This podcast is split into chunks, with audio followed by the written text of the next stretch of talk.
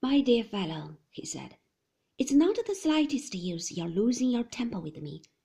I'm not the coroner who conducted the inquiry this afternoon, nor am I a member of the jury who gave the verdict.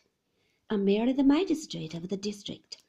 Naturally, I want you to help you all I can, and De Winter, too. You say you refuse to believe your cousin committed suicide. On the other hand, you heard, as we all did, the evidence of the boat builder. The sea cocks were open, the holes were there. Very well. Suppose we get to the point. What do you suggest really happened?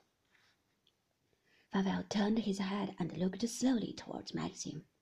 He was still twisting the note between his fingers.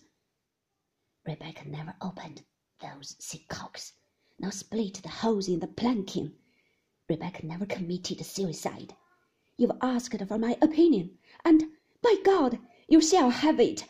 Rebecca was murdered, and if you want to know who the murderer is, why, there he stands by the window there, with that goddamned superior smile on his face.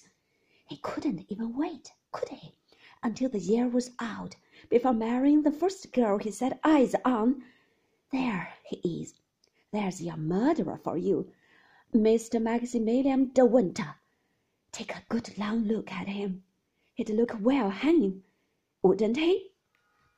And Favell began to laugh, the laugh of a drunkard, high pitched, forced, and foolish, and all the while twisting Rebecca's note between his fingers.